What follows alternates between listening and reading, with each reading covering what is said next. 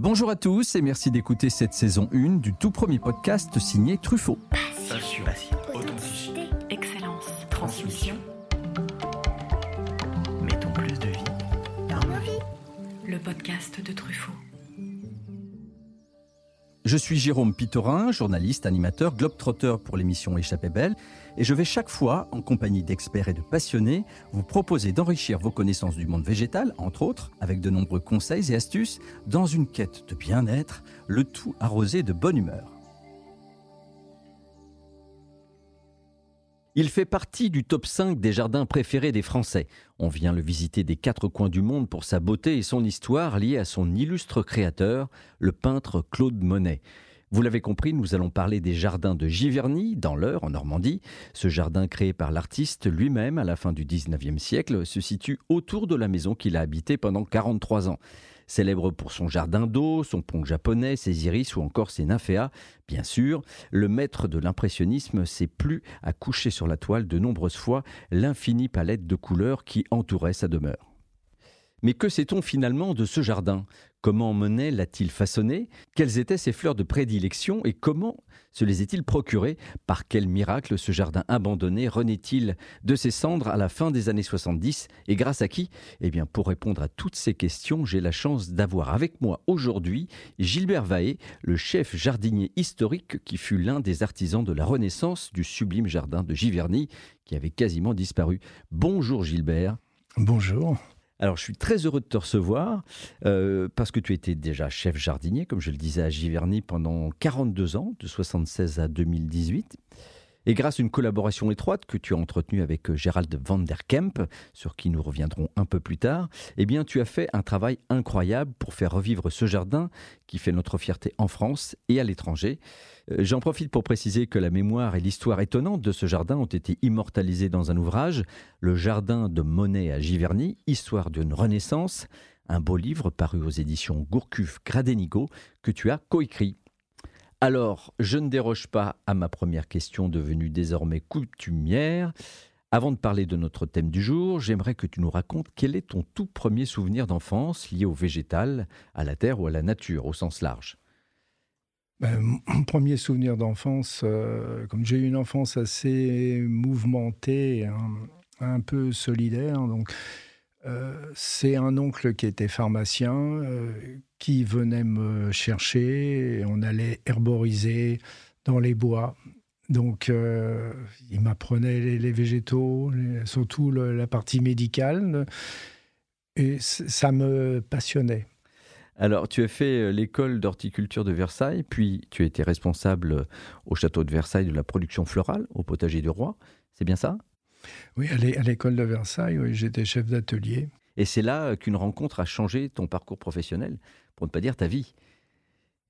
Bah, même mes ambitions de vie, c'était pas du tout euh, travailler pour un parc ou euh, non, c'était euh, m'installer et faire de la production, m'établir à mon compte pour produire un, un végétal et et le commercialiser. Donc, je n'étais pas du tout euh, mon optique de paysage, mais euh, les moyens, parce que dans ce cas-là, il faut beaucoup de moyens. Donc, j'avais choisi de commencer par la décoration florale. Après, euh, une on a monté une société avec les élèves de, d'Espace Vert qui a fait des petits un holding. On a, il y a eu Star Neige, il y a eu Étal Vert, enfin bref, plusieurs sociétés et ce qui me permettait de retomber financièrement pour pouvoir euh, acheter quelque chose. Mhm. Et puis, la destinée a voulu que ça ça se passe pas bien. Donc, euh, entre deux, euh, j'avais quitté la, société. Je suis retourné à l'école de Versailles voir le directeur, qui était Monsieur Chaud à l'époque et qui m'a dit bah non votre poste il a été pourvu. Maintenant l'école a déménagé à Angers donc euh, mhm. je peux rien pour vous. Puis euh, 15 jours après donc la destinée parce que ça c'est la destinée. Je crois bien hein. a, a, voulu qu'il me rappelle et puis qui me dit j'ai pris rendez-vous avec euh, monsieur Van der Kamp euh, qui a le projet de restaurer la propriété d'un peintre et je pense que ça vous conviendrait très bien. Alors, moi non parce que Mais par politesse, je suis allé le voir. Mais, mais ça ne t'intéressait pas du tout? Pas du tout. Moi, je suis né en 48, donc euh, je, fais partie des gens qui ont, qui ont jeté des pavés en 68. Donc ça veut dire que c'est plutôt son côté euh, dit euh, un peu bourgeois de la haute société qui te plaisait pas trop du fait de tes convictions?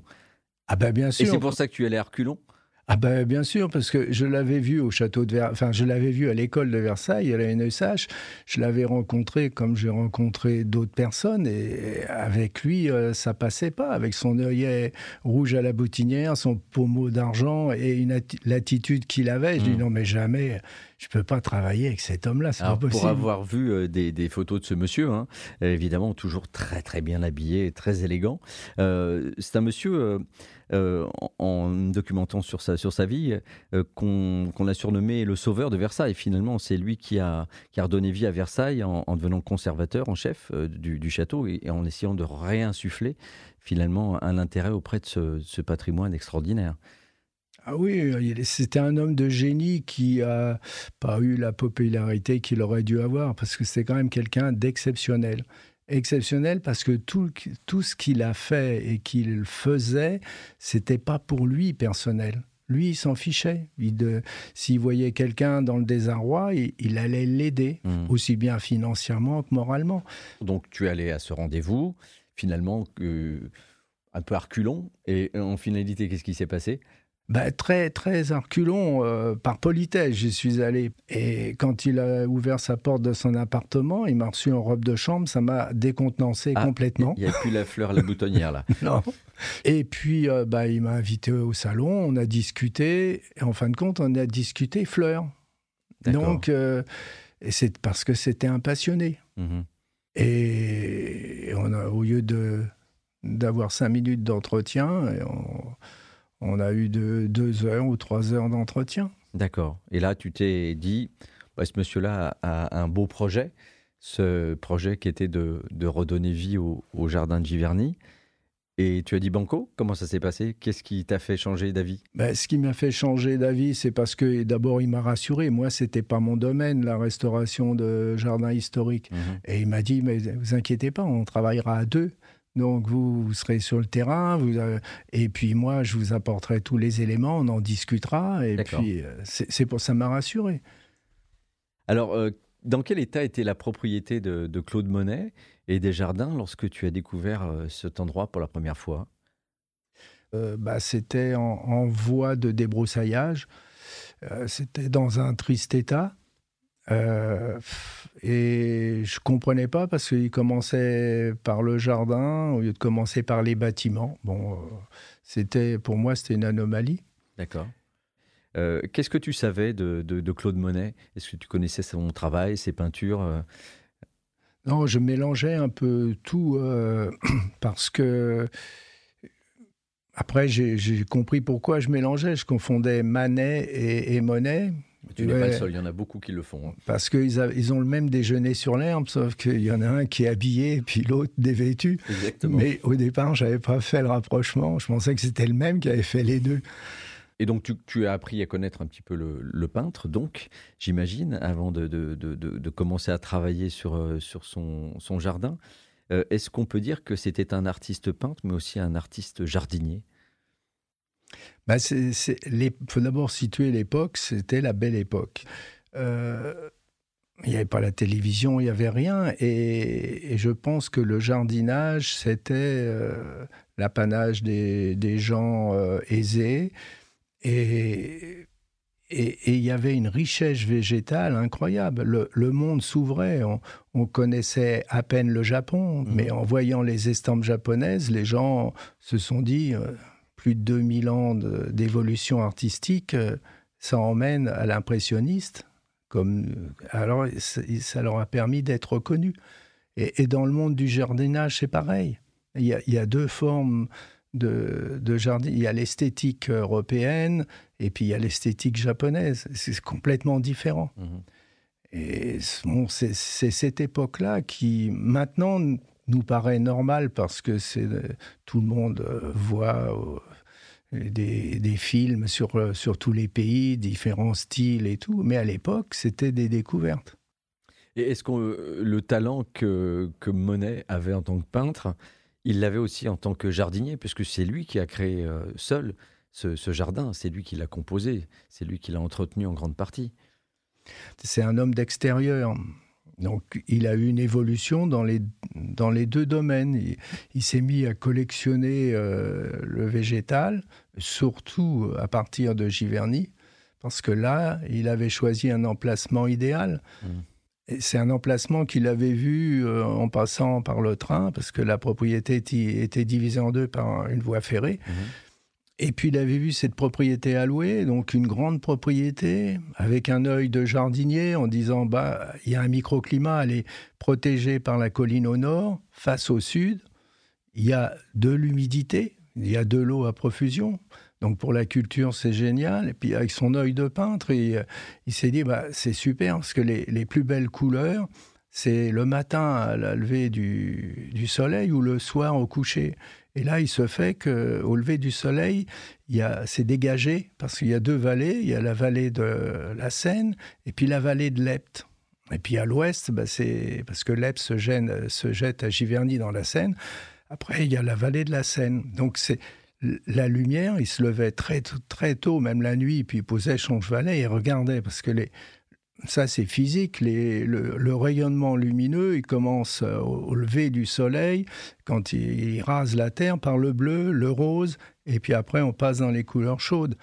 Et c'est très éphémère, le bleu dure quelques secondes, le rose quelques minutes, et après, bon, bah, c'est... Donc euh, il faut les saisir, ces instants.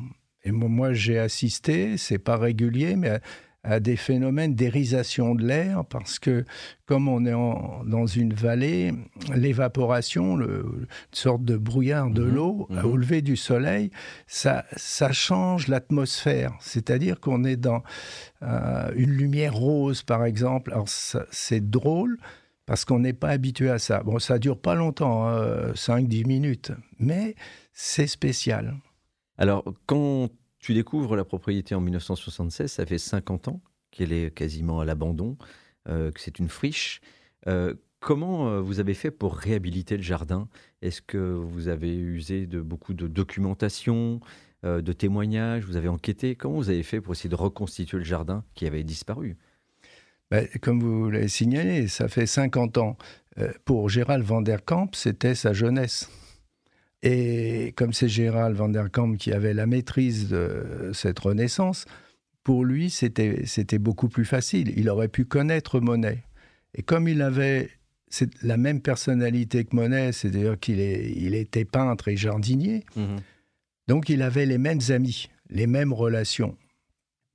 Donc il a choisi de la renaissance du jardin de Monet à la fin de sa vie, par facilité pour les souvenirs de ses amis et parce qu'il fallait choisir une date. Donc j'ai appris en me documentant euh, que Georges Truffaut, le père fondateur des jardineries Truffaut, euh, qui euh, sont à l'origine de ce podcast, avait rencontré de nombreuses fois Claude Monet et lui avait fourni des plants, des rosiers, des azalées, et, et que l'artiste l'avait souvent convié à sa table. Est-ce que tu savais ça? Oui, bien sûr, parce que parce que Gérald van der Kamp avait le fils adoptif, donc, qui était Monsieur De Villers. Et Monsieur De Villers était venu avec Truffaut chez Monet. Mhm. Donc, euh, euh, nous, à la restauration, on a employé Monsieur De Villers. Monsieur De Villers, qui avait laissé tomber euh, donc les, affaires, mais qui avait créé une petite société qu'on appelait Plan Vert, donc que l'on a fait travailler pour la restauration avec le gérant qui était Monsieur Thibaudin. Enfin bref, ce sont des noms. Et entre autres avec une personne formidable, Monsieur Gillet, qui était le chef de culture de chez Truffaut. Et Monsieur Gillet, c'était un obtenteur de roses et un obtenteur de rhododendrons. D'accord. Donc ça nous a permis de récupérer les rhododendrons que Monet avait, parce que euh, au Chênay, il avait gardé des pieds mères, comme c'était son, son bébé, de produire des nouveaux hybrides, mais il mhm. avait gardé les variétés anciennes. D'accord. Ça a d'ailleurs dû être difficile pour vous de, de, reconstituer ce jardin, parce qu'il fallait retrouver les, les, les, plantes, les fleurs, les plants, tout, tout, ce qui avait finalement composé ce jardin. Comment vous avez fait pour, euh, pour remettre la main sur tout ça? Ben, vous voyez, là, je vous en ai donné un exemple, mais... Tu peux me tutoyer. mais tu vois, je t'en ai donné un exemple, mais il y en a un autre, par exemple, euh, au cours d'une visite pendant d'une bénévole, pendant la restauration, une Américaine est venue, puis elle nous a apporté des graines de rose trémière qu'en fin de compte, Monet lui avait données. On les a semées, on a replanter ces roses trémières. Ah, ce sont plein de petites choses comme ça, euh, ce que moi j'appelle la destinée. Il y a plein de petites choses comme ça qui, qui font l'histoire en fin de compte. Euh, comment euh, Monet s'est formé à l'horticulture? Parce que je ne sais pas si c'est quelque chose qui était inné chez lui ou s'il a, a été conseillé ou formé. Monet faisait partie d'un groupe euh, de peintres euh, caillebottes qui était lui déjà assez averti dans ce domaine.